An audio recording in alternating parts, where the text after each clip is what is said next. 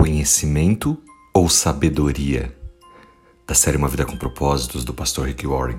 A palavra de Deus nos diz no livro de Provérbios, capítulo 13, versículo 20: Passe algum tempo com os sábios e você se tornará um deles, mas os amigos de tolos sofrerão. Sabia que se você quiser ser sábio, você vai precisar convidar pessoas sábias para sua vida? Parece ser tão óbvio, mas o óbvio é aquilo que justamente nós não fazemos. Nós não precisamos de muitos amigos. Não precisamos sequer sermos populares. Nós precisamos de alguns bons amigos que nos ajudem na nossa educação, na construção da nossa sabedoria e não de um monte de gente tola à nossa volta. Se você anda com os tolos, é isso que você se torna. Mas se você passar algum tempo com pessoas sábias, você vai se tornar mais sábio. É como aquele velho ditado: se você quer voar alto, como as águias, não pode correr no chão com os perus. As pessoas crescem melhor na comunhão com outras pessoas que são mais sábias do que elas. Você não vai poder crescer em maturidade espiritual sozinho. Você poderia até se tornar um monge subir no alto de uma montanha, passar a vida inteira em silêncio, apenas estudando, lendo livros. Isso iria te acrescentar bastante conhecimento, mas isso não faria de você uma pessoa sábia. Por quê? Porque a sabedoria tem a ver com amor, com relacionamento.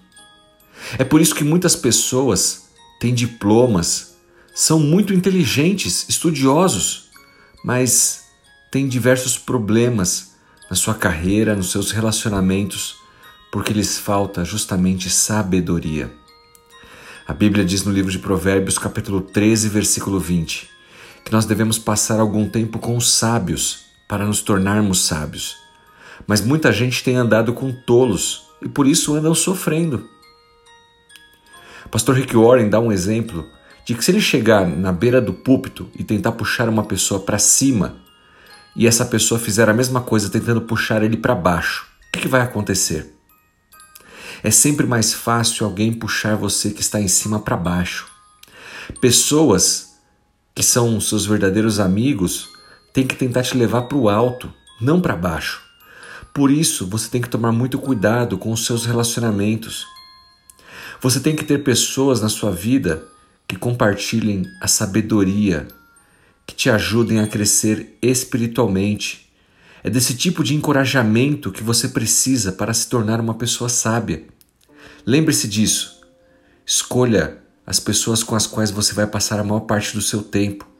Pessoas que te ajudem a crescer.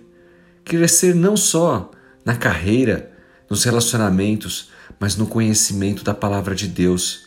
Pessoas que sejam praticantes, por isso a importância de uma igreja, de uma comunidade, irmãos que professem a mesma fé e juntos com você possam caminhar.